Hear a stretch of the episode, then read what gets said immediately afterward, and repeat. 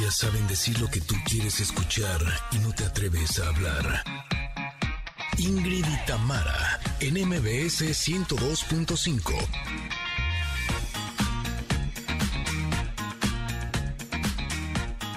¿Quién andaba esperando el viernes? A ver, ¿quién? Pues ya llegó, ya está aquí. Bienvenidos sean mis queridos connectors, lo logramos. Pero ¿qué creen? Mañana, sábado, se conmemora el Día Mundial de la Diabetes. Qué importante reflexionar en torno a esta enfermedad y más en estos tiempos de COVID. Por ello, el día de hoy platicaremos con un par de especialistas sobre tan importante tema.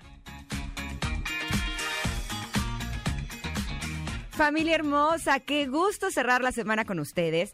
Y este día también hablaremos de una campaña que busca evitar que los menores de edad tengan acceso al alcohol y al tabaco, porque no está chido que los niños afecten su salud.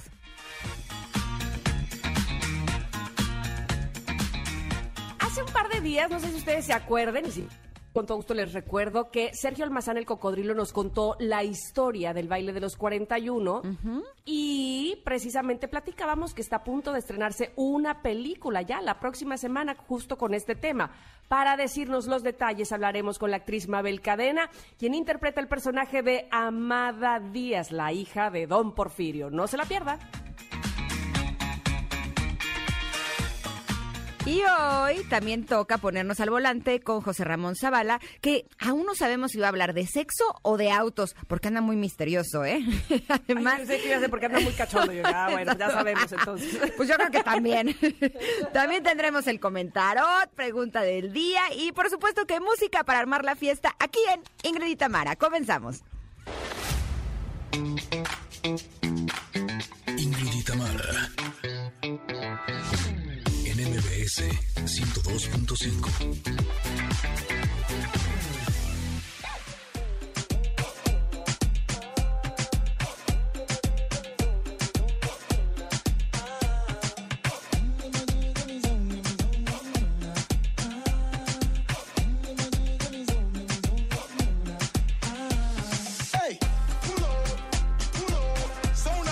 MBS 102.5. Sexy girl, now me can't get it.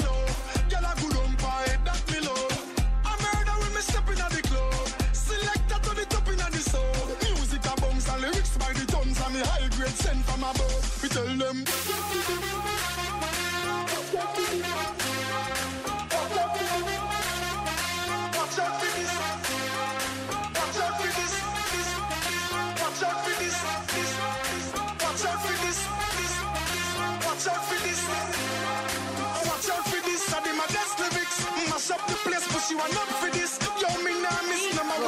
Sacan mi parte más rumbera aquí, mi, mi- mi parte carnestolenda, mi parte jarocha. Bueno, muy bien, buenos días a todos. Espero que también hayan movido cadera, porque ya, ya es viernes, ya se extraña una, un bailecín así, ¿no? Este, Ingrid, ¿tú qué dices? Eh, sí, por supuesto, que debo de confesarte que cuando llegué esta mañana dije, ay, nanita, a ver si no nos vuelven a poner a cantar. Pero no, nos salvamos. No, no, Nos aprendieron la lección. la producción dijo, ok, chicas, gracias. Gracias por su participación. Exacto, gracias por participar. Oye, pero ya decía Gaby Vargas esta mañana, eh, híjole, me encantó esta frase de no podemos elegir la música que la vida nos toca, pero sí cómo la bailamos. Y aquí vamos a estar tocando música de diversión y alegría porque es viernes de fiesta, así es que a ese ritmo bailaremos, ¿cómo no? Oye, sí, sí eras de las que habría pista, de las que no se salían de bailar hasta que ya de plano los pies decían basta, porque yo sí a mí me encanta bailar. Obi, abría pista y cerraba pista. Pista. Hasta que ponían las calmaditas al final, ¿no? Y era como de, Ah, ¿por qué calmaditas? Ya cuando empiezan las de mariachi ya sabes que ya se va a acabar el asunto, ¿no? Híjole, a mí no me gusta cuando llega el mariachi porque efectivamente No, es cuando ya no puedo bailar. O sea, me veo un poco ridícula Ya, bailando las canciones de mariachi. Parece que estoy muy No, ebria. pues, aparte, si cantas, si digo, si bailas el mariachi loco, pues como que no, como que esa la baila el mariachi, ¿no? Eh, el mariachi loco quiere bailar. Oigan, ya hemos saludado, pero nos da muchísimo gusto eh, estar con ustedes. De verdad que tenemos toda la ilusión de que se diviertan mucho y que les guste y que disfruten mucho el programa del día de hoy que nos están diciendo que es el número 55. Y eso, bueno, nos pone tan contentas saber que nos están escuchando en el 102.5 de MBS cada mañana y que también nos escuchan en EXA 95.7 en Comitán, en EXA 89.7 en Mazatlán, en Agua Prieta nos escuchan en EXA 99.9. La próxima semana tenemos más. Así es que, bueno, pues esto se va poniendo cada vez más grande, cada vez nos vamos uniendo más. Y de verdad que es un gusto y un honor contar con ustedes, que sabemos que nos están sintonizando, que buscan la manera también a través de los podcasts. Muchas gracias por hacerlo así. Y que además pues nos eh, comparten sus respuestas a nuestras preguntas, sus ideas, sus opiniones a través de las redes sociales. Ingrid Tamara MBS en Instagram y en Twitter. Oye, ¿cómo le vamos a hacer ahora que cumplamos 100 programas? Pues sí, vamos a celebrar a lo grande, ¿no? Vamos pensando, Pues Connectors. sí. Si ustedes nos quieren dar ideas de cómo podemos festejar nuestros primeros 100, estaría increíble para que así lo vayamos organizando con anticipación. Pero eh, el día de hoy eh, los vamos a invitar a que hagamos un ejercicio de honestidad. Porque hace unos días estuvimos platicando con Sofía Macías sobre eh, la forma en la que nos conviene comprar ahora en el buen fin. Eh, si son cosas que necesitamos o son cosas que queremos. Así es que los invitamos que a través de nuestras redes sociales, arroba Ingrid Tamara MBS, nos digan qué has comprado durante el buen fin. Cosas que necesitas o que quieres. Pero que también nos digas por qué no. ¿Qué fue lo que compraste? O sea, ya, si nos vas a decir, pues cuéntanos todo el chisme completo. Mira, ya tengo aquí tan solo tres respuestas para empezar, ¿eh? Dice aquí, laptop porque la necesito, dice Obed. Luego Monorrot dice, ya me compré unos audífonos y busco un colchón. Y Judith dice, me urge una taza de baño y la voy a comprar. Muy bien. Ah, Entonces, oye, está- una Urge, taza de baño, ¿eh? esa sí es de necesidad absoluta. Uno no puede vivir sin ella, imagínate. No, no, Exacto. no. Mientras la vecina me está haciendo el paro, ¿no? la vecina. Oye, es que sí, o sea, eso sí está preocupante. No, no, no, rápidamente. Bueno, bueno, no sabemos, no sabemos cómo está la onda, pero bueno, este, ya lo va a comprar en el Buen Fin, Judith, muy bien. No sé qué me preocupa más, que no sirva o que esté rota. O que no, tenga, pues, ¿no? O a lo mejor tiene, o- o hizo otro baño, ¿no? Puede ser. Ah, puede bueno. ser que te- ándale, puede ser. Ah. Oigan, pues ya sabe, esa es la pregunta del día de hoy, que muy amablemente eh, ya nos están contestando y esperamos, por supuesto, todas sus respuestas. Vamos a ir a un corte, porque ya sabe que aquí hay comentarot y, y- y música y entrevistas y demás. Así es que todo esto con mucho cariño para ustedes en Ingrid Tamara en MBS.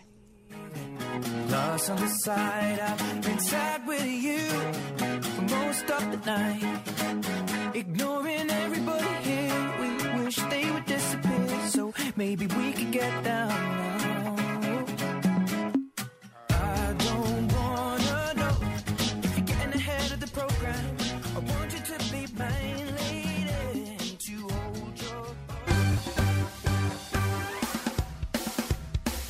Es momento de una pausa. Ingrid y Tamara, en MBS 102.5. Tamara, en MBS 102.5. Continuamos.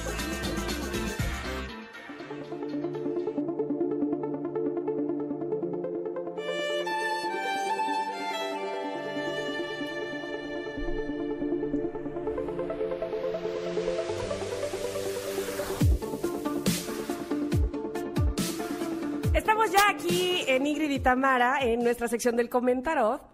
Debo decir que hay veces que uno ve la carta y dices, ah, ya sé de qué se va a tratar. Está bien facilita. Ah, está fácil esa, ya, uf, me la sé. Y cuando lees a Osho dices, ¿qué? ¿De qué está hablando? Entonces, bueno, ya unes una cosa con la otra y dices, claro, ok, vamos a ver, vamos paso por paso. Yo ya me las daba muy de, de sabionda de este tema. Imagínate yo. Pero ahí les vamos a platicar. Fíjense que la carta que saqué yo para este día se llama Sueños. Y tú ves la imagen y es una, eh, la imagen es un- una mujer que está viendo hacia el cielo, hacia un cielo estrellado. Y en ese cielo se refleja una pareja que se ve amorosa, un hombre que está abrazando con su brazo así todo fuerte, a una mujer que está eh, con un rostro ay, de felicidad Y se ve muy lindo, chalala, y dice sueños, una... pa- Ay, qué bonito va a estar esto, qué cosa, qué bonito nos salió. Pues no. Pero además, eh, eh, o sea, yo siempre veo el comentarot como si fuera un oráculo, ¿no? Ajá, ajá, como a ver qué es lo que la vida me quiere decir, qué es lo que me espera para este día, ¿no? De hecho, debo de decir que también, este, cuando saco la carta, que seguramente Ingrid también lo hace así, porque es, es digamos, una de las eh, de las claves o de los pasos a sacar, sí, con la mano derecha, este, eh, ¿cómo se llama? Extiendes con la mano derecha y agarras con la izquierda, pero también es importante la pregunta o lo que estás pidiéndole al comentarot, ¿no? Y en mi caso siempre digo, ¿qué es lo que tanto nosotras como el público de Ingrid y Tamara debe de eh, tomar en cuenta para este día, ¿no? ¿Qué, qué concepto, qué precepto es el que nos funciona y nos sirve para, eh, pues, profundizar? Y entonces me sale la carta. Ok, síguele, Ingrid. Pero empiezo a leer. Ojo, llevo muchos años soltera, ¿ok? Eh, y dice, alguna noche encantada vas a encontrar a tu alma gemela, la persona perfecta que va a satisfacer todas tus necesidades y colmar todos tus sueños. Yo ya estaba como pavo real inflada, volando a lo alto de la inmensidad, cuando dice, pues esto es falso, es una fantasía de poetas y trovadores que son aficionados a perpetuar. Tiene sus raíces en recuerdos del vientre materno y conforme yo iba leyendo, me iba cayendo, así desplomando por los Conforme ibas aires. leyendo se oía al fondo un así, ¿no? Qué Porque, a ver. ¿qué dice Osho sobre esta carta de sueños? Básicamente lo que dice es, venimos solos o vinimos solos al mundo, nos vamos a ir solos. Esta necesidad, entre comillas, aparente, pues, de, ay, quiero una pareja, ay, que me haga feliz, ay, que, que me lo dé todo. No, señores, no es así. El asunto es que nosotros, es una manera romántica, dice, ¿no? De hecho, los trovadores han encargado, y los poetas se han encargado de verlo así. Pero esto es, esto se trata de nosotros, de lo que hacemos por nosotros mismos, de cómo nosotros nos enriquecemos como personas, como individuos, y no andar buscando ahí de que alguien más venga y este me haga cuchicuchi porque entonces solo así encontraré la felicidad, ¿no? Básicamente, en- o, palabras más, palabras menos. Malditos cuentos de hadas. que ya bien desilusionada, ¿no? Te odio. En una fantasía. sí creo que, eh, sobre todo las niñas que vimos muchos cuentos eh, como Cenicienta o Blancanieves o todas estas, estas películas, eh, pues sí crecimos con la idea de que... eh, Queremos tener a alguien que nos ayude a completarnos, ¿no? Incluso esta imagen de la media naranja. Eh, y justo lo que nos dice Osho es que eh, esto es un sueño infantil. Así, así, así más fácil. que eh, el estar eh, aferrados insisten- insistentemente con esta idea lo que hace es que nos lleva a ignorar la realidad. Y la única realidad es que queremos ahogar nuestra soledad en una relación. Ah, esa, esa parte es interesantísima. Exacto. Eh, él lo que nos dice es que cuando nos enamoramos de alguien, eh, creemos que es porque esa persona es hermosa y encontré al amor de mi vida y con él voy a ser inmensamente feliz y con él se van a cumplir todos mis sueños, como es el nombre de esta carta, pero que lo que sucede no solamente es que esto no es verdad, sino que es realmente lo opuesto. Dice que te has enamorado porque no puedes estar solo. Y dice, de todas formas, ibas a hacerlo, o sea, sea con este hermoso o con cualquier otro hermoso que se te hubiera pasado por el camino. Muy bien, eso. Ay, tiene, tiene un sarcasmo este señor, ¿verdad? Exacto. Él lo que nos dice es que a veces intentamos escaparnos de nosotros mismos y por eso nos enamoramos o de hombres o de mujeres o del dinero O de las cosas o del poder o de la fama o de... ¿me explico? O sea, hay como muchas opciones con las cuales lo que estamos haciendo es evadiendo este miedo que en realidad tenemos de estar solos, que le tenemos miedo a nuestra soledad. Dice, eso también es escapar de tu soledad. Si observas a los humanos y te observas a ti mismo profundamente, te quedarás sorprendido. Todas tus actitudes pueden reducirse a una sola cosa, que tienes miedo a tu soledad. Todo lo demás no es sino una excusa. La causa real es que te encuentras muy solo y andas buscando. Ahora, también a mí me gustaría, esto no lo dice Osho, esto lo digo yo, eh, poner también el otro lado de la moneda, porque eso no quiere decir que nosotros seamos mejores o que estemos mejor estando solos. No. Al final, el poder compartir con una pareja es una de las experiencias más hermosas que un ser humano puede tener. Tampoco se trata de que todos estemos solos porque yo no necesito que nadie me complete. Más bien se trata de relacionarnos desde otro lugar, desde compartir lo que ya somos, ¿no? Con otra persona. Eh, hay, hay una eh, un meme que me llegó alguna vez eh, que me causó mucha gracia en donde había una figura de un hombre y una mujer y el hombre le decía a la mujer, yo te voy a hacer feliz. Y ella decía, muchas gracias, pero yo ya vengo feliz de mi casa. Exacto. No, y creo que se trata de eso, no se trata de pretender que la otra persona te arregle los problemas, te llene, te haga feliz, porque si no también le estás poniendo una carga muy fuerte, es una responsabilidad que no le corresponde. Pero eso tampoco quiere decir que una quiere estar sola o solo por el resto de tus días, evidentemente.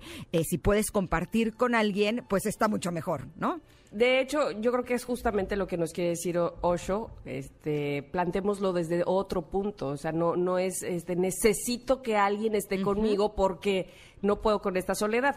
Fíjate que dice aquí, el amor no nace al tratar de resolver nuestras necesidades dependiendo de otro, sino al desarrollar nuestra propia riqueza interior y madurez. De hecho, tenemos mucho amor para dar que hará que vengan amantes hacia nosotros de forma natural. Yo creo que ahí lo, lo resume bastante bien. Correcto, eh, esa es justo la idea. Y sí, eh, darnos cuenta que si no ha llegado a nuestra vida la pareja que nosotros queremos, evidentemente es porque tenemos todavía algunas cosas que resolver internamente, pero también podemos abrirnos a la posibilidad de que llegue la persona con la que queremos estar y pues a quien no le gusta el apapacho, el romance, el amor. Claro. Al final son cosas que sí, sí te dan muchísima alegría, siempre y cuando no sea eh, algo que intentes que llene cosas de ti que la otra persona no va a poder llenar. Vacíos. Oye, este, pues mira, eh, yo creo que esta carta, eh, en resumidas cuentas, hace que veamos que precisamente este tarot no es adivinatorio, ¿no?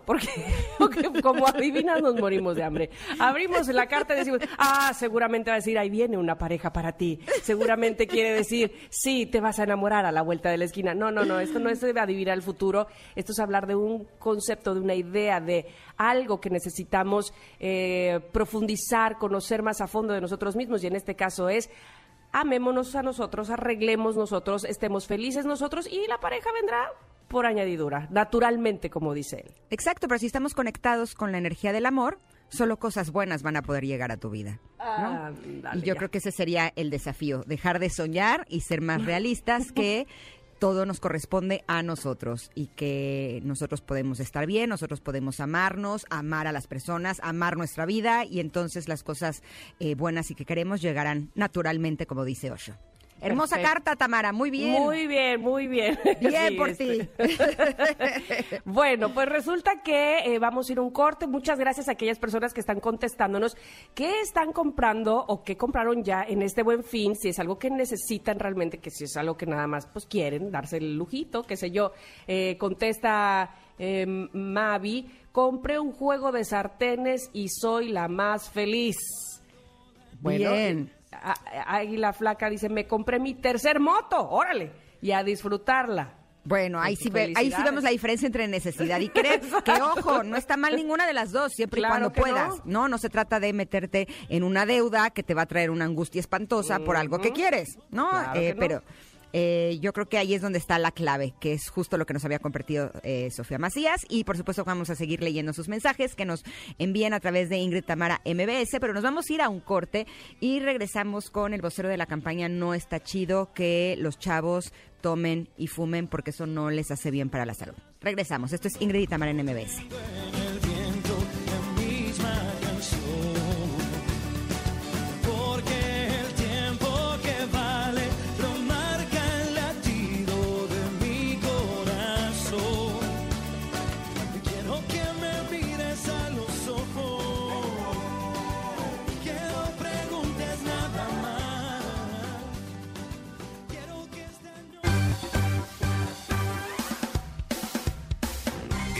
De una pausa.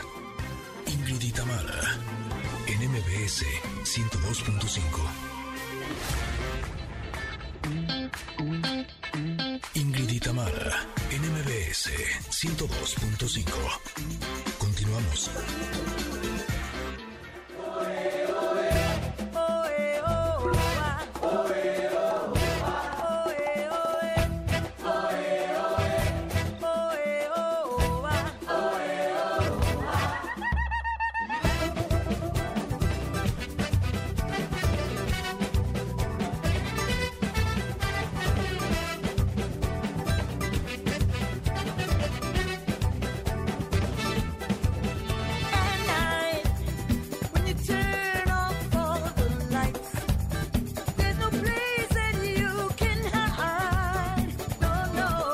Otro día eh, estuve platicando con una pareja de amigos que, a los cuales quiero muchísimo. Ellos tienen un hijo de 17 y uno de 18 y me contaban como que era algo muy gracioso que eh, ahora en el confinamiento sus hijos tomaban muchísimo, pero que la estaban pasando genial.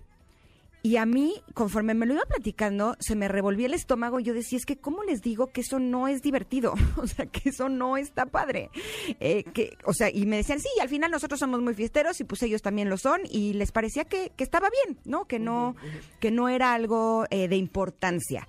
Eh, a mí me- Probablemente, lo- perdóname, Ajá. ahora estoy- te estoy escuchando. Probablemente eh, lo que les parecía mejor era que lo hacían frente a ellos, o sea, eh, compartiendo con papá y mamá. No, les parecía que estaba bien estar eh, en un modo de fiesta si están en confinamiento y tienen 17 y 18 años. O sea, les parecía que, que estaba bien que estuvieran alegres, por decirlo de alguna manera, pero evidentemente a través del consumo y alto consumo del alcohol. Eh, al final, eh, yo creo que los padres hacemos lo mejor que podemos para criar a nuestros hijos, pero sí es bien importante que seamos conscientes de cuáles son los efectos nocivos que puede llegar a tener en eh, chavos el que estén consumiendo eh, alcohol, el que estén consumiendo eh, tabaco. Eh, yo creo que eso es, eso es lo más importante, que tengamos conocimiento de cuáles son eh, los efectos eh, nocivos que puede llegar a tener en su desarrollo. Y por eso, el día de hoy invitamos a Enrique Chu, él es vocero de la campaña No está chido, que justo busca sensibilizar a los padres de familia sobre la importancia de no facilitar que niños, niñas y adolescentes consuman alcohol y tabaco. Buenos días, Enrique. Bienvenido, Enrique. Buenos días, Ingrid. Qué gusto, Tamara. ¿Cómo están? Qué gusto saludarlas. Muchas gracias por la, por la invitación y, y el apoyo a promover esta campaña nacional. Al contrario, muchas gracias por estar con nosotras para hablar de este tema que es tan importante. Y para empezar, eh, nos gustaría que nos compartieras cuál es eh, en este momento la problemática que hay con respecto a este tema. Pues, ya como tú lo comentabas, el hecho de que no hay comunica la comunicación exacta, la comunicación este ah, interna, familiar que debería de haber para tener mejores costumbres. Lamentablemente, pues hay un porcentaje muy grande también de del consumo de alcohol y el tabaquismo en los en los niños o jóvenes muy muy jóvenes y adolescentes. Entonces, por eso estamos ah, lanzando esta campaña y vamos a la tercera fase, que es lo que estamos tratando de, de- de provocar, ¿no? Que haya más movimiento y interno en la familia, que se fomenten más actividades culturales, que haya más actividad física y pues el conocimiento sobre este tema que, como tú comentas, es muy delicado. Ahorita ya hay mucha libertad eh, entre los jóvenes, en la cual pues están ah, permitiendo entre ellos pues el, el- el consumo de del alcohol y, y, y fumando, ¿no? Desde muy jóvenes, las niñas, niños y adolescentes. Entonces, por eso se hizo esta campaña que es no está chido, que de ser campaña se convierte en un movimiento social por la salud, para evitar ese consumo y pues de alguna manera que se fomente, pues y lo más importante es gracias a los medios que lo están transmitiendo de esta manera.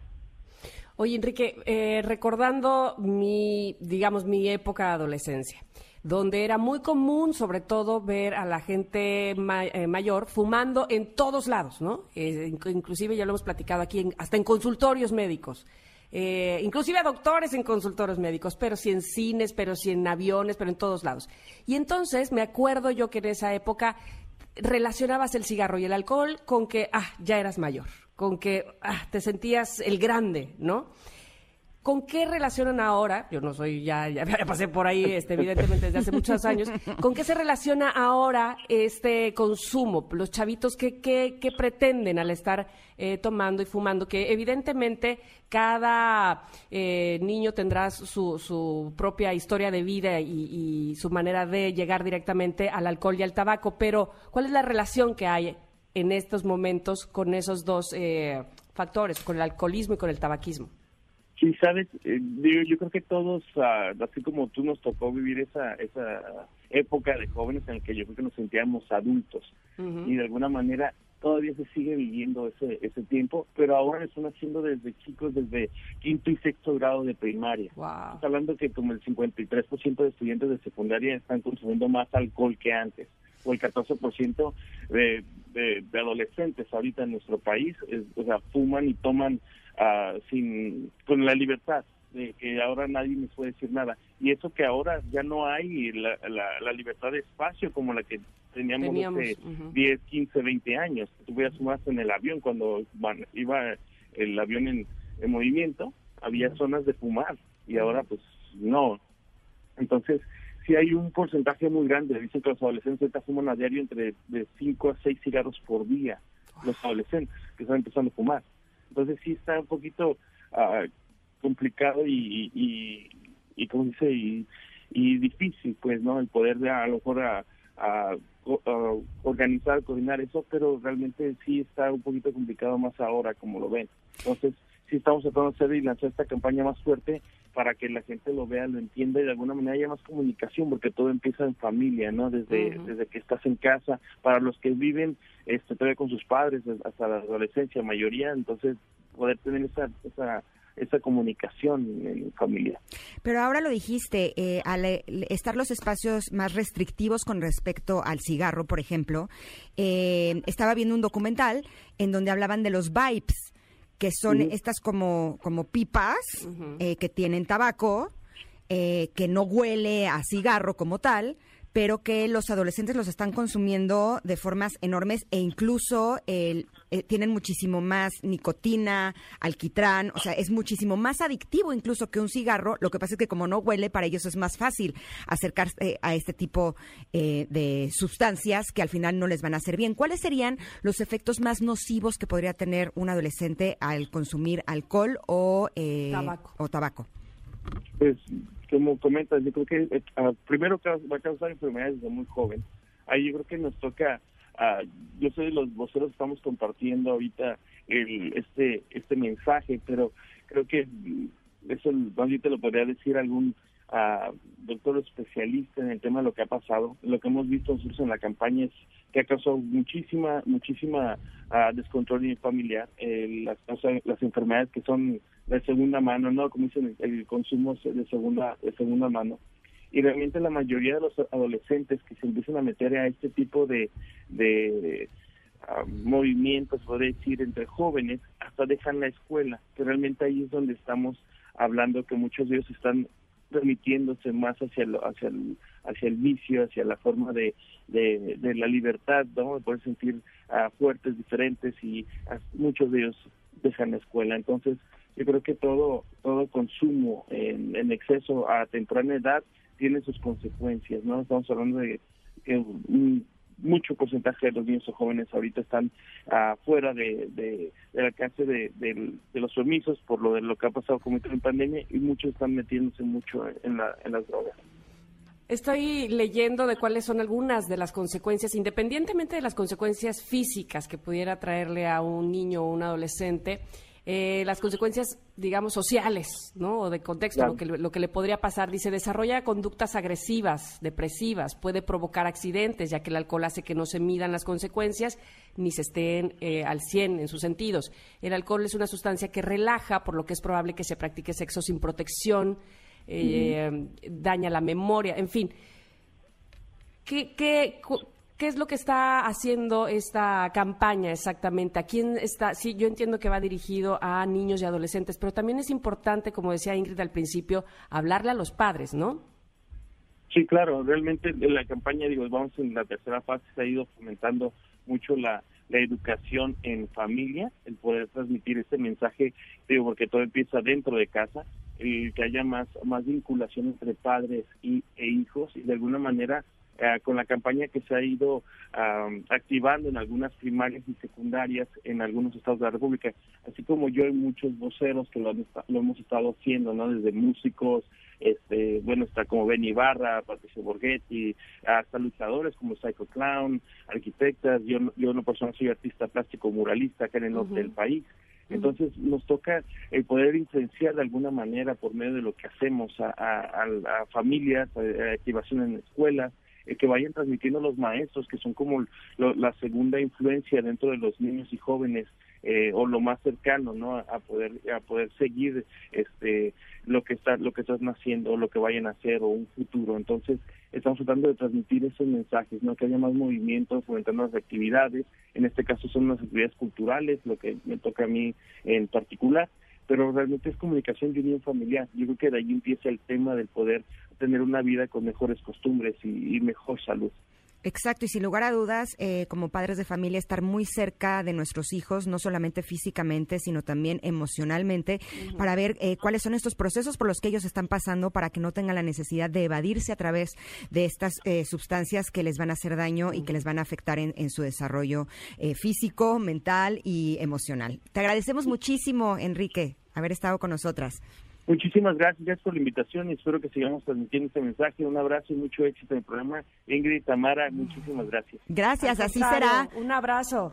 Sí. Un abrazo. De hecho, en la escuela de mis sobrinos, eh, los chavitos así de 14 años piden estos vibes en estos servicios que te llevan eh, cosas a domicilio y obviamente no piden ni siquiera identificación. O sea, porque si tuvieran que comprar los cigarros en una tienda, eh, tendrían que tener identificación. Como lo piden por estos servicios, se los entregan y son chavitos de 13, 14 años que están todo el día con los vibes consumiendo eh, eh, esta sustancia que, eh, según veía en este documental, lo que sucede es que como están en etapa de desarrollo, cuando se está desarrollando su cerebro, por ejemplo, estas sustancias lo que hacen es que no permiten que haya las adecuadas, por lo tanto, las consecuencias vienen mucho más grandes. Claro. Yo, sabes que he escuchado últimamente varias historias de los 15 años, los 15 años en casa y entonces ahí estarán los papás del chico o la chica que cumpla 15 años y que entonces los padres dicen, ay, es que si no ofrezco alcohol no vienen los niños, ¿no? Y dices, ¿qué? ¿Cómo que si no ofreces? Tú eres el encargado de niños menores de edad ofre- ofre- ofreciéndoles alcohol.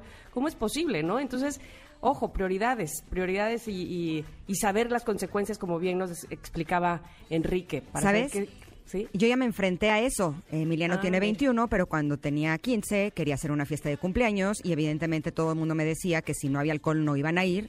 Y dije, pues me voy a arriesgar, pero yo no voy a, a permitir que haya alcohol e incluso puse en la entrada a una persona que revisara que los chavos no llevaran las botellas escondidas. Pero lo que hice es que les ofrecí otro tipo de juegos. Me explico, hicimos como si fuera un tipo casino y al final hubo una subasta de regalos. Eh, hubo DJ, música, eh, props para bailar, por ejemplo, de esas cosas que, que prenden como neones, lentes, hombre, ¿sabes? O sea, como que traté de ofrecerles otro tipo de diversión y sí fueron y la fiesta fue todo un éxito. Entonces, Eso. sí se puede. Sí, sí, sí. Eh, eh, vamos, que hay que ser responsables. Somos, nosotros somos los adultos. ¿Cómo es posible que eh, nuestra prioridad sea, ay, que mi hijo esté rodeado de niños, entonces les voy a dar alcohol para que sí vengan? ¿De qué estamos hablando? Exacto, exacto. Bueno, Oigan, en fin. el día de hoy tenemos muchísima información. Nos tenemos que ir ya a un corte porque... pericas, pericas. Exacto, porque vamos a estar hablando de la diabetes, que es un tema súper importante que todos tenemos que saber. Así es que vamos a este corte. Es pequeñito, somos Ingrid y Tamara en MBS y regresamos. Sí.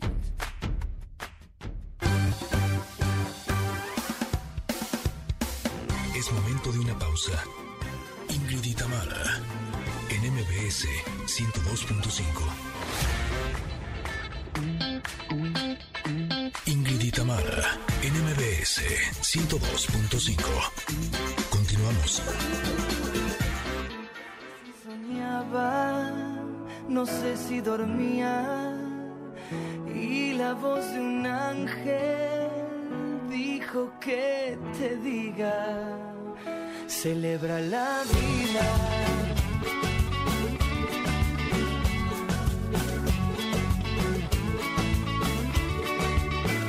Piensa libremente, ayuda a la gente. Aquí en Ingrid y Tamara en MBS.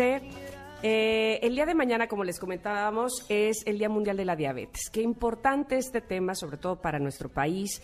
La diabetes mellitus es una enfermedad metabólica crónica caracterizada por alta concentración sanguínea de glucosa, guarda relación con una deficiencia absoluta o relativa en la secreción o la acción de la insulina. Pero para hablarnos precisamente de este tema tan importante y más ahora en pandemia, está con nosotros el doctor Ángelo Quirós Herbert. Doctor, bienvenido a Ingrid y Tamara, bienvenido a MBS.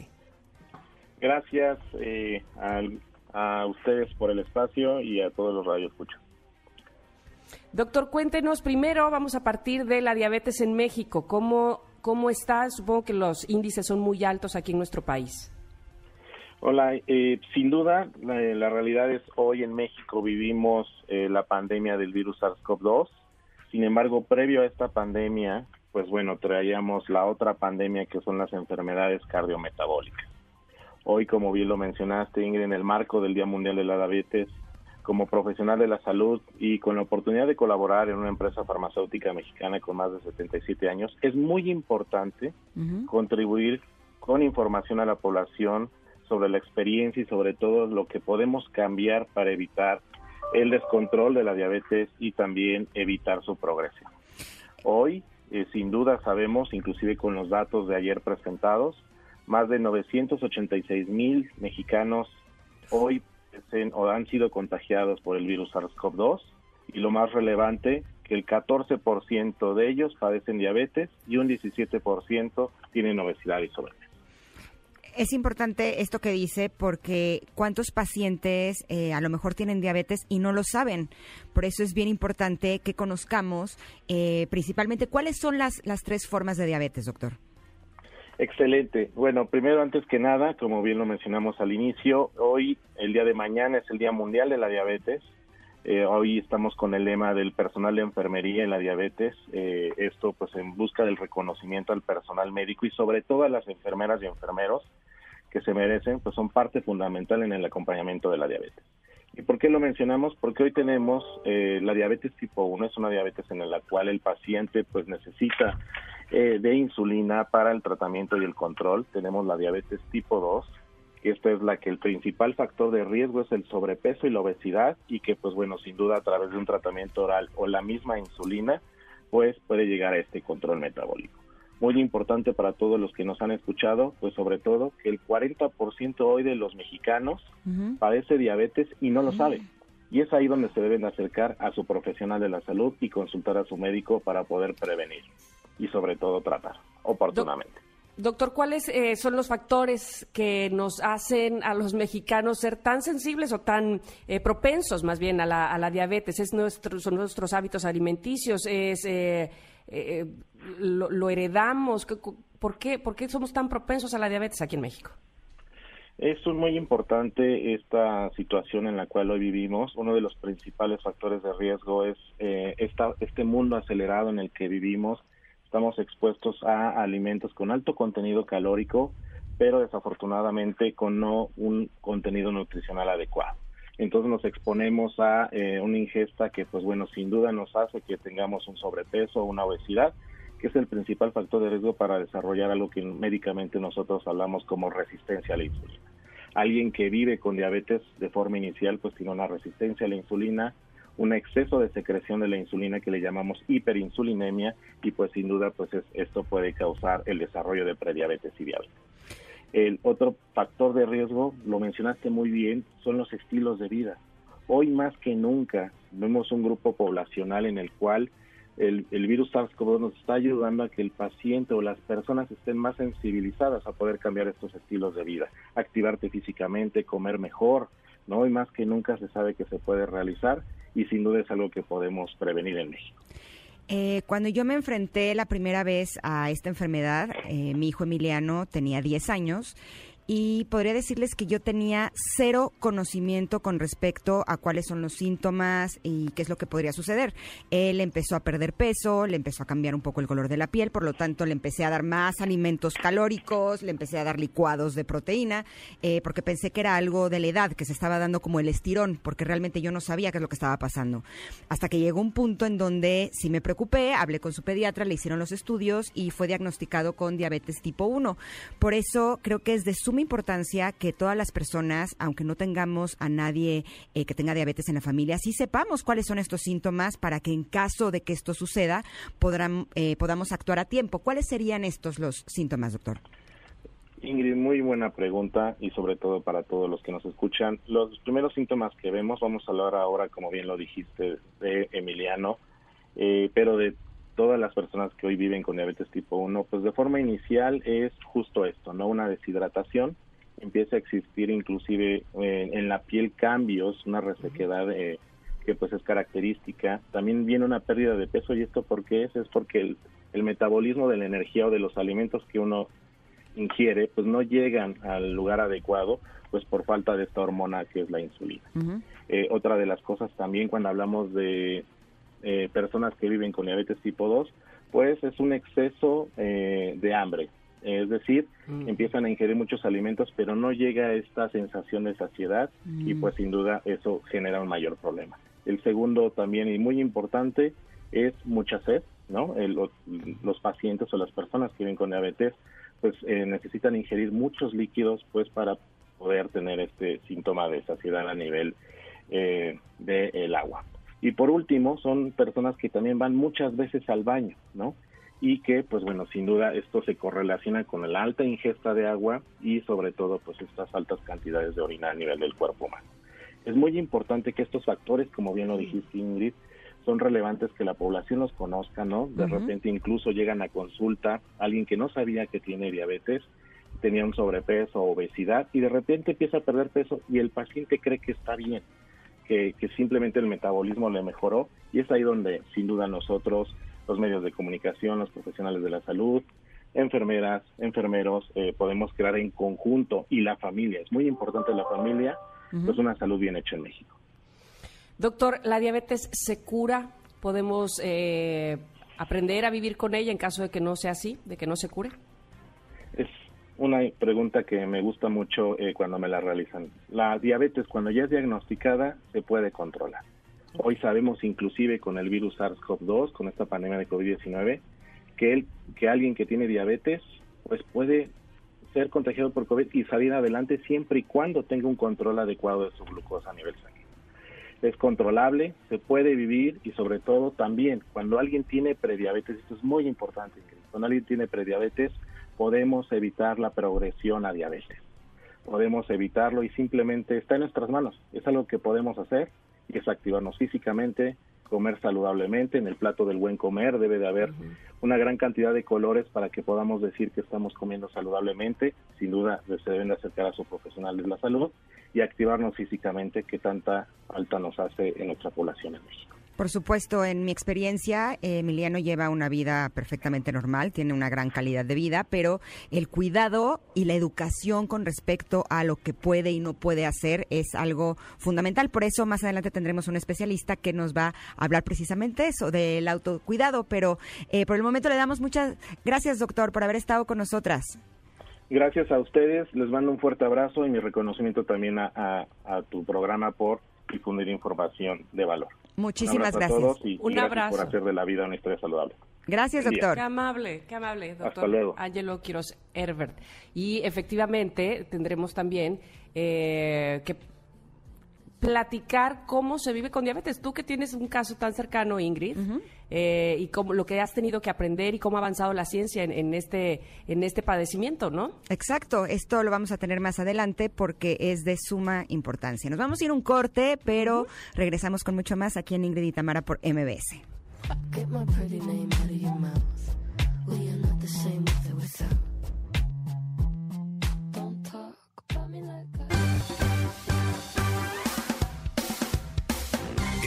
momento de una pausa. Ingrid y en MBS 102.5.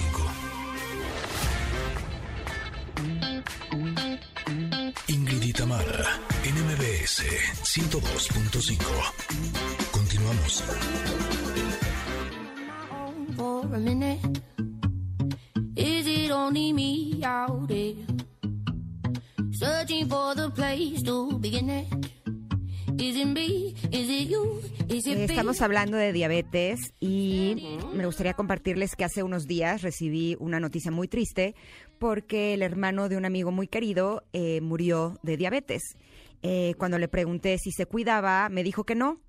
Y ahí dije, qué, qué triste, porque al final yo tengo la contraparte eh, con mi hijo Emiliano, que aprendió a cuidarse desde muy chico, eh, que lleva un muy buen control de su enfermedad y que incluso en alguna ocasión viendo eh, la conciencia que lo ha ayudado a tener esta enfermedad, porque eh, cuida lo que come, porque lleva un régimen eh, no solamente de lo que come, sino también de lo que se tiene que inyectar, porque es... eh, tiene diabetes tipo 1, eh, cuenta carbohidratos, hace ejercicio eh, y cómo ha tenido beneficios para su salud en general. Eh, cómo esta enfermedad puede ser algo bueno para una persona desde otro punto de vista. Y por eso se nos hizo muy importante que el día de hoy eh, tuviéramos como invitada a Elena Sainz. Ella es especialista en cuidado y educación en diabetes y además ella padece de diabetes tipo 1, por eso nos tiene información que seguramente les va a ayudar muchísimo. Buenos días, Elena. Hola, Hola, buenos Elena, días. bienvenida. Muchas gracias por la invitación. Eh, no, al contrario, muchas gracias a ti. Eh, nos gustaría empezar eh, con que nos pudieras compartir eh, qué tipos de cuidado tiene que tener un paciente eh, que vive con diabetes tipo 1 y uno que vive con diabetes tipo 2. ¿Son los mismos cuidados? Bueno, el- y parte de la base que la diabetes es una condición, ya sea tipo 1 o tipo 2, en la que el cuerpo no es capaz de regular las cantidades de glucosa en sangre. Y entonces eso es lo que hay que aprender a regular. En el caso de la diabetes tipo 1, el cuerpo ha dejado de producir insulina. El cuerpo se ataca a sí mismo, esto es una condición autoinmune, y entonces ya no tenemos eh, fábrica de insulina y la insulina es la hormona que permite la regulación de glucosa en el cuerpo.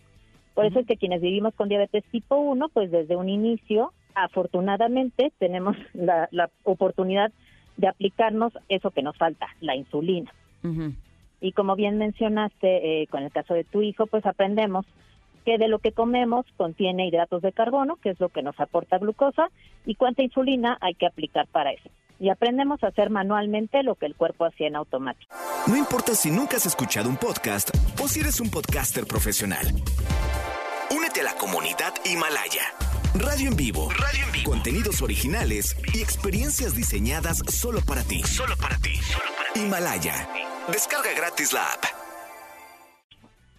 En el caso Hola, de alguien Ay, que vive... ¿Sí? Ah, dime. No, sigue, sigue, Elena, te, te interrumpí. En el Adelante, caso de quienes favor. viven con diabetes tipo 2, su cuerpo puede que sí produzca insulina, pero no en cantidad suficiente o no, no es eficiente el proceso. En algunos casos utilizan algunos medicamentos orales para poder este, regular mejor su glucosa y en otros casos también pueden utilizar insulina. Y lo que tienen que aprender es, es, pues, lo mismo, aprender cómo regular y equilibrar lo que comen con su tratamiento farmacológico, ejercicio y si se aplican insulina, insulina. Y para eso es, es fundamental el conocimiento, el aprender cómo funciona esta condición y tener un monitor de glucosa, poder medir cómo está la glucosa y aprender sobre la marcha, tomar decisiones y tener un acompañamiento con un equipo integral de salud. Perfecto. Elena, buenos días, habla Tamara. ¿Cómo estás? Hola, buenos días, Tamara. Muy bien, gracias. Oye, fíjate que, eh, bueno, en mi caso personal, hace un año y dos meses, mi suegra tuvo un infarto cerebral debido a, a esta enfermedad, a, la diabetes, y ahora vive con nosotros. Qué importante es la familia alrededor. ¿Qué necesitamos saber la familia que estamos al cuidado de una persona diabética? En mi caso, de una persona de la tercera edad. Mi suegra tiene más de 70 años. Así como los padres de niños, como se vio eh, eh, Ingrid en algún momento. ¿Qué necesitamos saber? ¿Cómo necesitamos estar preparados para ofrecer los alimentos, para eh, saber en qué momento va la insulina? ¿Cómo, ¿Cómo tenemos que estar tan involucrados, no? Así es, pues e- es aprender igual de la mano de la persona que vive con diabetes y también tener claro que no es la diabetes la que trae las complicaciones. La diabetes lo que causa es que el cuerpo no pueda regular la glucosa, pero las complicaciones vienen porque la glucosa ha estado elevada por muchos años. Y eso sí que lo podemos regular. No podemos controlar la diabetes. Este como término tan, tan utilizado Yo no puedo controlar el hecho de que mi cuerpo no, no fabrica insulina, vivo con diabetes tipo 1, pero sí puedo aprender a regular la glucosa. Pues la diabetes no es la causa de las complicaciones, sino el manejo inadecuado por muchos, muchos años. Y esto es lo que se puede aprender a, a- a manejar. Y, y lo que me platicabas en familia, creo que es bien importante tener la conciencia de que eh, la alimentación de una persona que vive con diabetes no tiene por qué ser muy distinta a la de cualquier otro ser humano que cuide su salud. Eh, es importante como esa solidaridad y empatía en la familia eh, y evitar el decir, ay, voy a hacer el postre especial para el que tiene diabetes. Pues no, mejor voy a pensar en un postre que sea equilibrado, saludable para toda mi familia y que lo que yo pongo en la mesa es equilibrado y saludable para todos. No es, no es necesario hacer algo especial para quien vive con diabetes. Y pues implica mucha conciencia personal y pues este aprendizaje en equipo. Es que justo ese es el punto. Eh, se trata de que todos nos alimentemos bien. Lo que pasa es que una persona que vive con diabetes es consciente de cada una de las cosas que consume porque tiene que compensarlo con eh, la insulina que se tiene que aplicar. Eh, yo me acuerdo que cuando nos dieron esta noticia, que evidentemente fue demodel- demoledora, como se podrían imaginar, hubo algunas cosas que me llamaron mucho la atención. Por ejemplo, el que evidentemente sí es peligroso que la eh, glucosa esté alta durante mucho tiempo porque puede causar daños irreversibles en, en otros órganos del cuerpo, pero que también cuando la glucosa está muy baja, ahí es donde podría haber eh, un problema también muy grave. ¿Nos podrías hablar de esto? Claro, cuando uno está, está haciendo manualmente el trabajo que el cuerpo hacía en automático y queremos estar con un manejo muy estrechito como el de una persona sin diabetes, pues eh, puede ser más fácil que haya bajas de azúcar, niveles bajos de, de- glucosa. Por eso es importante el acompañamiento y aprender cuánta insulina necesito dependiendo de mis actividades y de lo que como. Porque si yo me aplico una dosis de insulina excesiva y después no como lo que le correspondía o hago ejercicio de más y no estoy al pendiente, entonces mis niveles de glucosa pueden bajar demasiado y una hipoglucemia severa pues puede llevar a incluso a la pérdida de la vida. Estamos en el, en el punto extremo. Todo eso se puede prevenir si uno tiene el conocimiento y como bien dijiste, esta conciencia de, de ver qué es lo que estoy haciendo, cuánto me voy a aplicar y estoy al pendiente y por eso el monitoreo de glucosa es esencial. Es, es mucho más habitual encontrar que personas con diabetes tipo 1 realicen este automonitoreo de glucosa eh, diario, pero yo creo que es igualmente útil para alguien que vive con diabetes tipo 2, poder ver en dónde está su glucosa para tomar decisiones. Elena, hablemos de los mitos. Hace un momento nos decías, es que decir controlar la diabetes, básicamente estamos ocupando mal el término. ¿Qué, qué mitos también tenemos alrededor de, de la diabetes que necesitamos eh, erradicar? Pues hay un montón, ¿no? Como este que, eh, que platicábamos de, bueno, es que hay que hacerle una comida especial. Bueno, no, no hay que hacer una comida especial. Hay que aprender todos a comer sano, equilibrado y no excedernos en hidratos de carbono. Eso pues, es una. Hay otro muy, muy frecuente que escucho que es el que la insulina es mala, que te va a dejar ciego, que trae, trae complicaciones y pues, o que vas a hacerte dependiente a la insulina. Pues todos los mamíferos de la creación somos dependientes de insulina. Los perritos, los gatitos, todos los mamíferos y los seres humanos dependemos de esta hormona para vivir. Algunas personas tienen la fortuna de que su cuerpo la secreta divinamente y otros pues hemos perdido esa capacidad y aprendemos a regularlo manualmente. Pero la insulina es un milagro de la ciencia. Justo el próximo año se van a cumplir 100 años del descubrimiento de la insulina. Entonces hay que verlo así, como una oportunidad de vida. No estaría yo platicando aquí si no hubiera insulina. Estoy totalmente de acuerdo contigo y tampoco podría disfrutar de Emiliano, que es un, un chavo extraordinario. Así es que muchas gracias, Elena, por todos estos consejos. Yo estoy segura que eh, las personas que viven con diabetes y que te han escuchado se pueden dar cuenta de que eh, siendo conscientes pueden tener realmente una muy buena calidad de vida. Gracias. Al contrario, gracias a ustedes. Un abrazo. Y Un abrazo. Muchas gracias. Y solo eh, para terminar me gustaría compartirles que como mamá eh, hay algunas cosas que he practicado con, con mi hijo Emiliano que nos ha ayudado a la familia, no solamente a él. Eh, punto número uno es enseñarlo a hacerse responsable. Que eh, de contar carbohidratos de lo que come y de aplicarse su insulina es algo que le corresponde a él, porque si no, eh, yo pensaba cuando tenía 10 años, es que si no, no va a poder ir a comer a casa de un amigo nunca, ¿no? Eh, va a ser dependiente de mí, eh, no solamente de la insulina, y esa parte se me hace que es básica. Y la segunda, que también me gustaría tocar este día, es que no los victimicemos, no los pobreteemos, de "Ay, pobrecito de ti que estás enfermo. No, al final es un desafío al que se tienen que enfrentar y el hecho de que lo enfrenten con valor eh, les va a ayudar a que realmente puedan estar muy, muy bien. Creo que serían dos cosas eh, de suma importancia.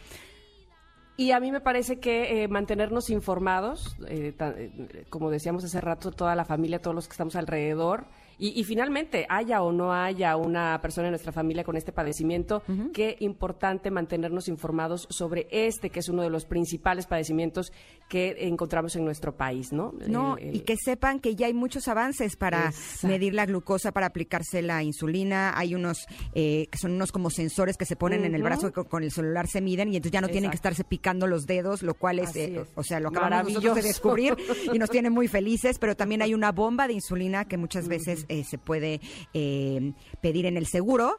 Eh, y entonces es, esa bomba es como si fuera un páncreas artificial, pero también hay plumas, o sea, ya no se tiene que sacar del botecito con la jeringa la insulina para aplicársela, son plumas que se regulan muy fácilmente y que con eso eh, las pueden transportar a cualquier lado y que realmente les va a ayudar muchísimo a estar bien, a que se sientan bien y sobre todo a que su vida eh, tenga una muy buena calidad.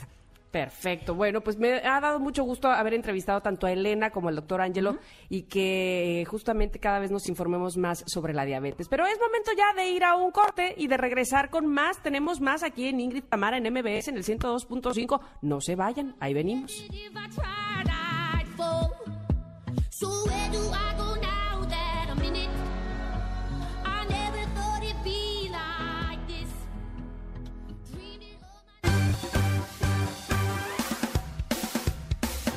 Momento de una pausa. Ingrid en MBS 102.5. Ingrid y en MBS 102.5. Continuamos.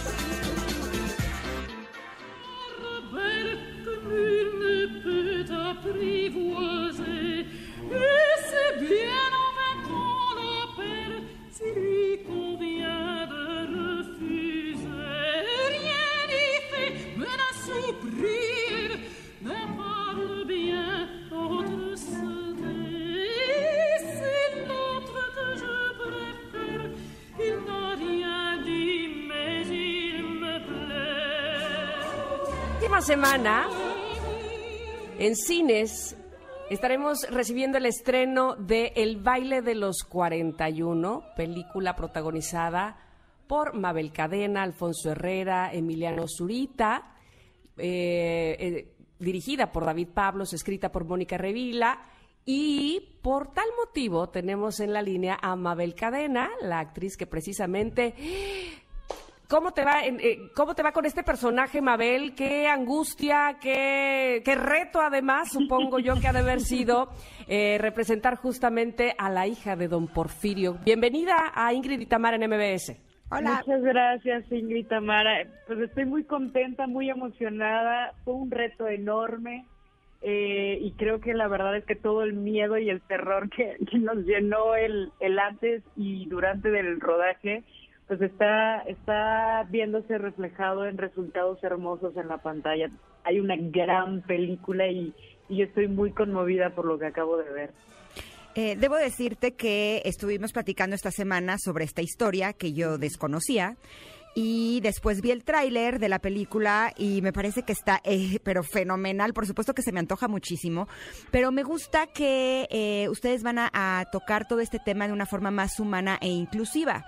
Eh, yo lo he dicho en muchas ocasiones que yo estoy siempre a favor del amor eh, el amor en todas sus expresiones, pero tu personaje vive algo que yo creo que cualquier mujer sería sumamente difícil de asimilar, Eh, porque evidentemente eh, es la, la esposa.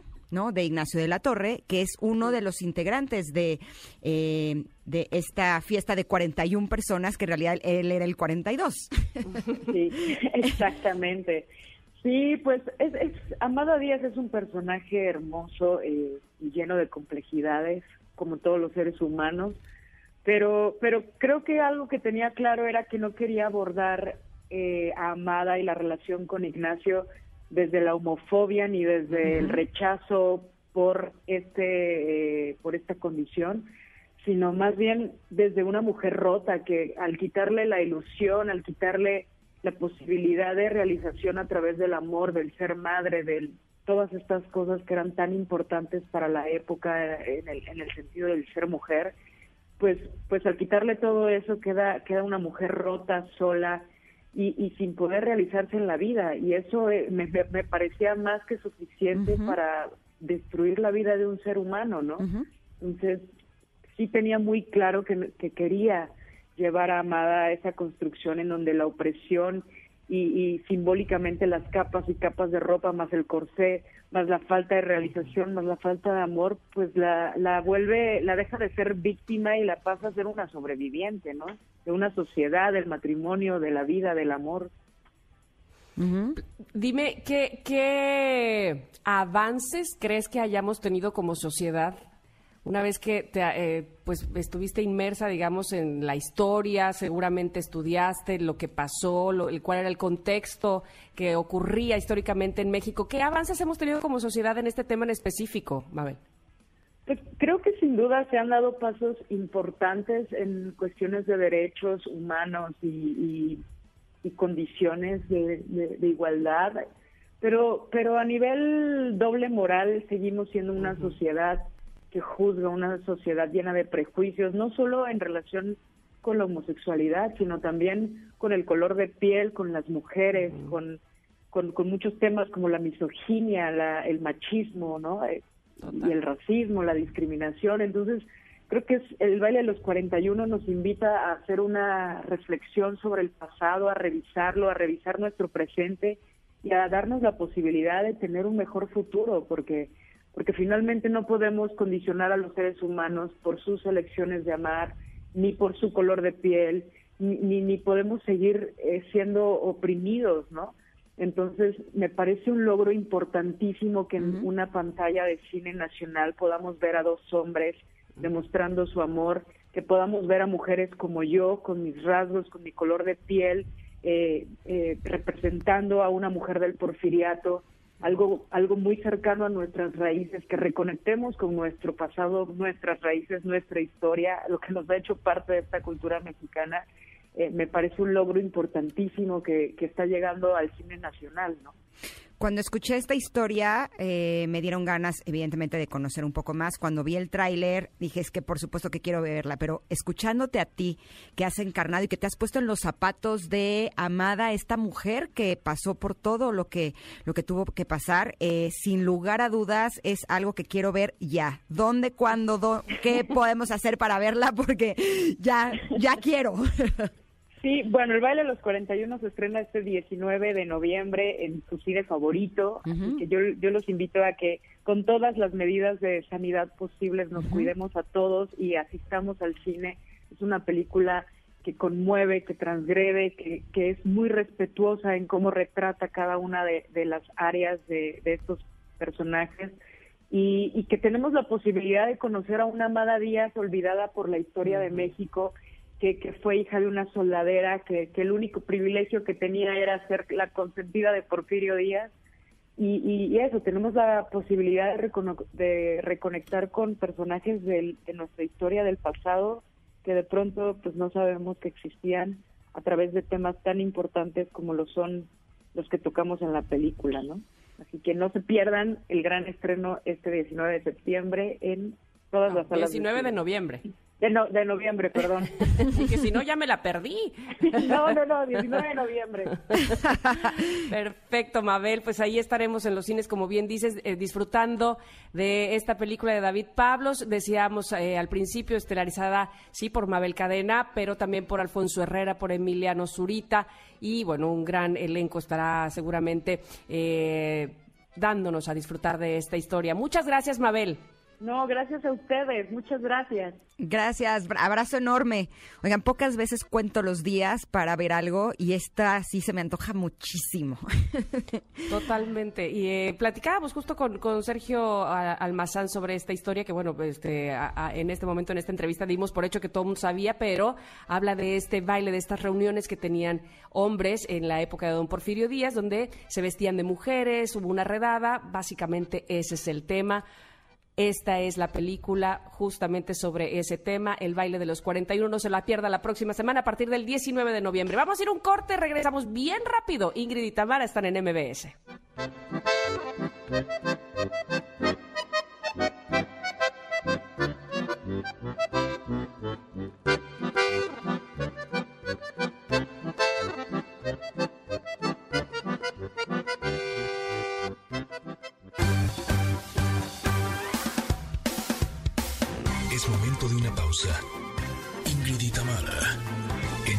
MBS 102.5.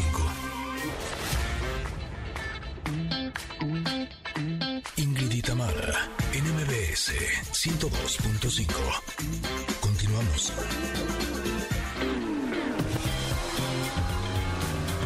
Ingrid y al volante con José Ramón Zavala.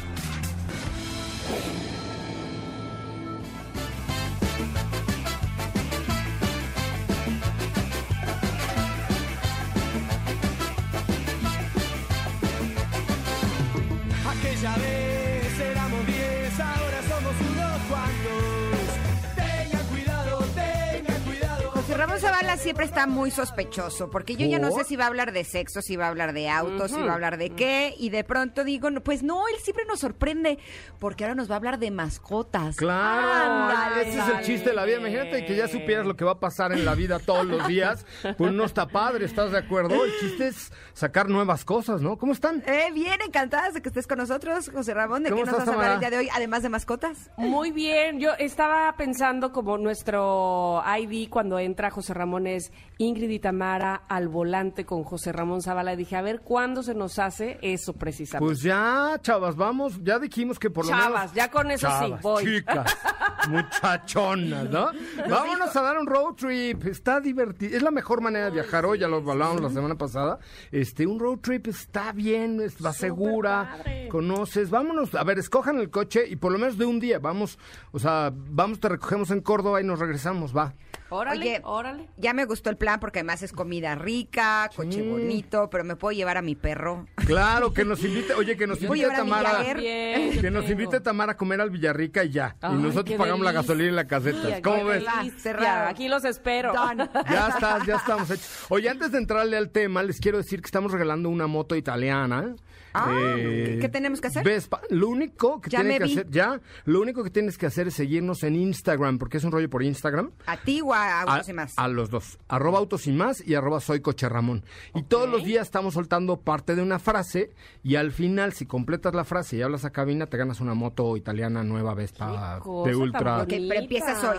Empezamos ayer, pero están destacadas las historias. No debía decir eso, pero, Ok, pero vamos. es. Tiene-. No, para ver si no estoy tarde. No, no, no, pero tiene que seguirme nada más. Arroba autos y más y arroba soy coche Ramón. Las dos. En las dos estamos poniendo la frase y al final, el que la tenga y hable por teléfono a cabina con el interventor de gobernación y todo el rollo, gana una Vespa Qué nuevecita. bonito, me encantan esas promociones. Es que estamos festejando 20 años y hacemos hacer más cosas, pero se nos atravesó el cobicho. Oye, nosotros 20 años. hoy 55 programas y tú 20 años, no nos quieras venir a humillar, ¿eh? No, 20 años. sa- ¿Saben que en la nalga derecha tengo tatuado el logo de MBS y un código de barras? Como los escritorios y las ¿Por computadoras. qué en Sí, la pero- derecha y no en la izquierda? A Porque, me- porque es la que tengo un poco mejor. Ah, bueno, ya está, Más ya está. carnosita. No, ahorita que las veas, Ingrid, te vas a echar a llorar. Pero bueno, ese- ay, sí, caray. Oye, ¿cómo crees que te voy a estar viendo eso? No importa, velas, no vas a ver nada, entonces no pasa nada. permiso. Sí, ahorita Nada que me más es pare. para que veas el sello. Es una correcto. mujer recatada. No, no, arriba del pantalón, tampoco me voy a bajar el pantalón, Tamara, por Dios. Yo dije, ¿se va a estar bajando? No, pues ¿cómo que pasó? No. Yo no dije Es un señor casado. No, yo sé. Bueno, pero Oye. si, si lo piden en Instagram, hasta les pongo en mi, mi nalga en Instagram. ¿En serio? Sí, sí. No lo pidan, no lo pidan. Ah, lo que hace uno por los- hablar de por los las followers, ¿no? Mascotas. Oye, Mascotas. Pues miren, es súper importante este tema porque hoy está eh, como muy de moda, mucha gente tiene mascotas y la verdad son increíbles. Yo tengo una labrador que se llama Ramona, que es lo máximo en el mundo de la vida y estoy enamorado de ella y nunca había tenido mascotas así querida. Pero eh, pues hoy por hoy ya mucha gente tiene mascotas, perros, gatos, etcétera, sobre todo perros, y son los que viajan con nosotros. Sí, yo sí Entonces- me llevo a mi Jagger, que es Golden Retriever, y Mm. me lo llevo los fines de semana a Cuernavaca y creo que me vas a regañar. Es correcto. Es- ah, bueno, haz de cuenta que Creo tú. que lo hago muy mal. Voy a tocar, Ay, voy a tocar madera. chaparrito. Yo sí necesito saber este cómo deben de viajar. Ahí te va, chaparrito, tamaño, lo que sea. Toca madera, ¿eh? Pero de pronto vienes en la carretera, tienes un accidente y tu perro viene suelto atrás. Entonces, lo que va a hacer es tu perro se convierte en un proyectil que con la fuerza del impacto sale disparado, se- su cabeza se estrella con la tuya y te mata. Ay, no, o sea, no, no, suena no. horrible, se muere el perrito, Sí, sí, pero sí, tú pero también. posibilidad, claro. Suena espantoso, es un una historia de un drama. Lo que pasa es que te voy a decir la verdad. Están las cajas estas que son como jaulas, pero si meto la caja, salimos todos. O sea, sea. no caben ni mis hijos, ni yo, ni nadie. Pero en el no necesariamente. Pero hay, hay otra posibilidad, o sea, de llevarlo a ver cuenta. Ahora en las tiendas estas de, de cosas para mascotas, bueno, no digas la marca, no lo van a cobrar, pero de- en las tiendas estas que hay muchas ya, pues dijiste la marca de una. Pero ah, este- no, no, no, yo dije la tienda de mascotas. No, no, en esas tiendas, ahora, de acuerdo al tamaño de tu perro, hay unas pecheras que se ajustan al cinturón de seguridad. Entonces tu perro va sentadito, pero ajustado al cinturón de seguridad, Mm. como un bebé o como un niño que va en su boost. Este, o en su silla de bebé, igualmente el perro va ajustado al cinturón para que en caso de un accidente no sea lo primero que salga disparado y el pobre perro termine en el parabrisas o en la carretera o en tu cabeza, que es lo peor, y entonces cause un accidente mucho mayor. Entonces, primer consejo es el perro tiene que ir como un niño o como tu hijo o como tu hija amarrado al asiento siempre. Para el caso de los perritos chiquitos venden una especie de bolsitas que también van ajustadas al cinturón de seguridad o al respaldo del asiento trasero, se sujetan y entonces tu perrito va en una bolsita que eh, toco madera, pero en el caso de un accidente no se convierte en un proyectil dentro del coche, que eso es súper, súper, súper peligroso. No sé la cantidad de muertes que hay de mascotas y de humanos porque no venían bien ajustados. Hasta en un frenón, si de pronto el perro sale y en- en- sin necesidad de accidente, tú frenas bruscamente, el perro va a salir disparado porque la fuerza de una frenada muy fuerte, pues es tremenda. Entonces sale disparado y se estrella contra el parabrisas y se te queda sin perrito. Oye, ya sé que esto es lo menos importante, pero ¿no lloran cuando les pones eso? No, pues se acostumbran. de, "Eh, eh", es No, incómodo. se acostumbran. Yo, por ejemplo, salgo a correr con Ramona con una pechera. Ramona se llama mi perra. Este, con una pechera y la misma pechera ya trae un aditamento para ponerlo al coche. Es una pechera normal, como si sa- salieras en lugar de collar, obvio. Ok, ok, porque también si le pones un collar eh, y, y- y sale el impacto, pues se va a ahorcar. Oye, Entonces- ¿sabes qué le pasó a, a una amiga mía? No, no tuvo este eh, choque que saliera disparado su perro, pero sí el perro venía, digamos, en la parte donde está el descansabrazos y cuando dio, como, o sea, como que cuando frenó, le movió la palanca. Y casi, sí, sí, casi la, la hace perder el control porque el perro salió así ¡pum! y movió la palanca y ya no supo ella qué onda, qué, qué hago, qué hago, qué hago. Y lo- Es que importante que vaya sentadito. No, y lo peor es traerlo aquí en tu regazo, en tus piernitas, porque hay mucha gente que trae al perrito en las piernas, lo cual es aún más peligroso, porque si el perro se cae y se te eh, enreda entre los pedales y tú intentas frenar, Uy, no. pues no vas a frenar, vas a apachurrar al pobre perro, pero además vas a tener un accidente. Entonces siempre los perros y los niños bien en su lugar, que es la parte trasera, bien amarrados, eso es muy importante. Y también ya como un tema de cuidado personal, les recomiendo que hay unos tapetes también que pones en la, en la parte del coche, porque casi todos los perros sueltan mucho pelo, entonces mantienes tu coche limpio y si se marea y vomita o si se hace popó o pipí, pues tu, perro, tu coche no va a quedar oliendo feo, porque quitar el olor a pipí de perro de un coche, por más cuidado que tengas y más espumas que le pongas, es muy difícil, se impregna mucho el olor de pipí de perro, entonces lo ideal es traer un- una felpa que venden especiales, que de la parte de abajo traen plástico y de arriba tela para que el perro vaya cómodo, y si se hace pipí, popó, vomita, lo que sea, pues no, no, no se quede tu coche oliendo a esas porquerías que está re No, feo, pues ¿no? saliendito de aquí voy a comprar todo eso, porque no tengo nada. ¿no? Exacto. Yo todo mal. Oye, Bueno, vamos a ir a corte, eh, pero eso, mientras hacemos la lista, opciones. mientras hacemos la va, lista va, va, lo que hay que comprar y regresamos. Venga. no somos muchos, no somos pocos, pero estamos todos locos. No somos muchos, no somos pocos, pero estamos todos locos.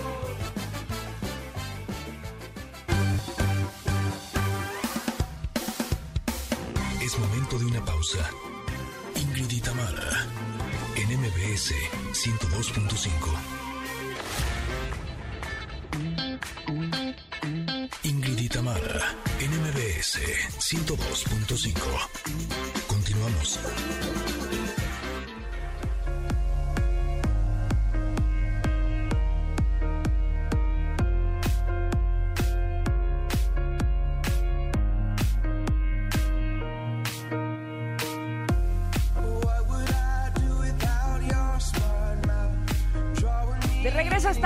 estamos en nuestra sección de Al Volante. José Ramón Zavala nos estaba platicando de los cuidados que hay que tener cuando manejamos con nuestra mascota. Hay que llevarla atrás, hay nuevos aditamentos, no necesariamente la jaula. ¿Qué otros tips nos puedes dar, José Ramón? Porque es bien importante que la- los cuidemos a ellos, pero también a nosotros, como bien decías. Claro, hay otra, mira, es que es prácticamente llevar a tu mascota así como llevar a un niño, ¿no? Entonces Claro. tienes que llevarla, el, el perrito tiene que ir entretenido, tienes que hacer eh, periodos de tiempo no tan largos, dos o tres horas cuando mucho, bajarte a que camine un poco, llevarle juguetitos, eh, ¿no? Ay, que no haga ruido, porque si no,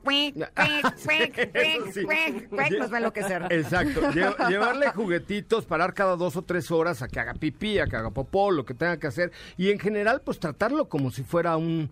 eh, Hijo. Un hijo más. Pues digo, si así lo tratamos todos los días en casa, es hay que eh, tener los mismos cuidados en el coche. Y tengo el día de hoy dos kits para mascotas mascotas.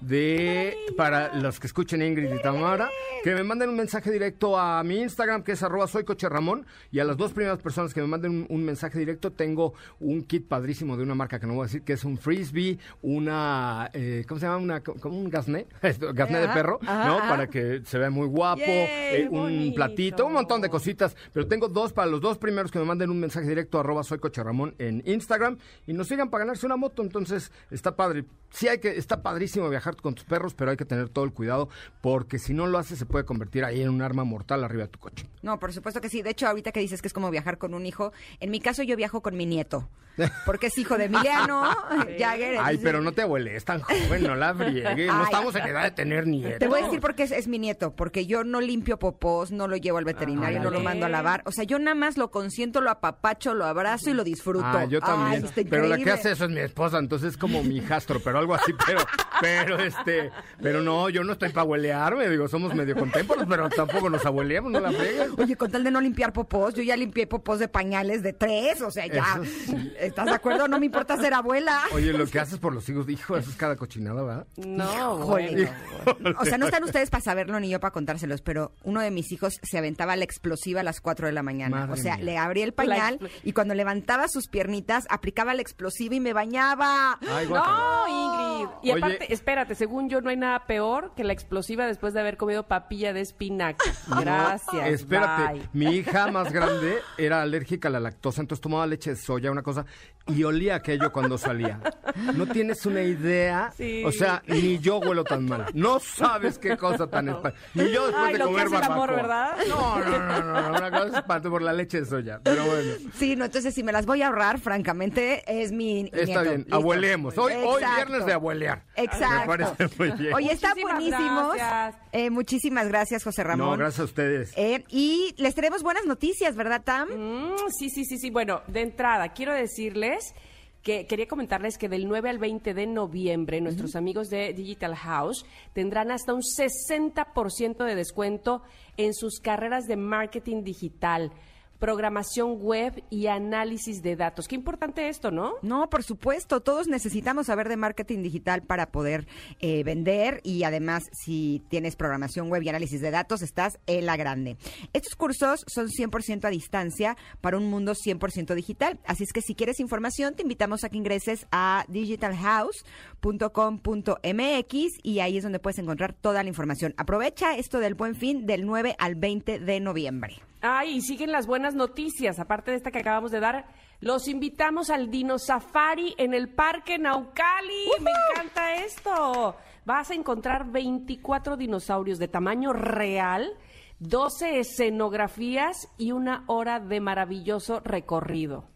Exacto, si no tienes auto, no te preocupes porque dentro del parque hay un pequeño tren eh, y el día de hoy tenemos cinco boletos cuádruples para ir entre semana. Son los últimos días, ¿eh? así es que no te puedes perder este safari, jurásico. Te invitamos a que nos escribas en arroba Ingrid Tamara MBS en Twitter y nos digas, quiero los boletos del Dino Safari y te llevarás tu boleto cuádruple. ¿Va? Qué tenemos solo maravilla para ir cinco. con la familia. Perfecto, perfecto. Pues estamos esperando sus mensajes en nuestro Twitter, arroba Ingrid Tamara MBS.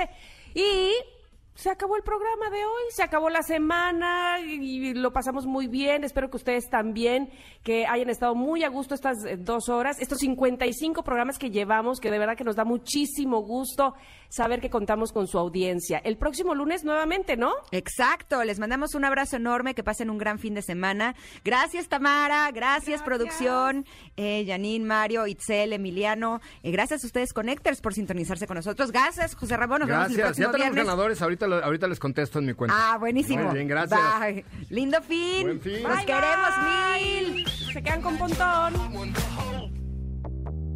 You don't even know. I can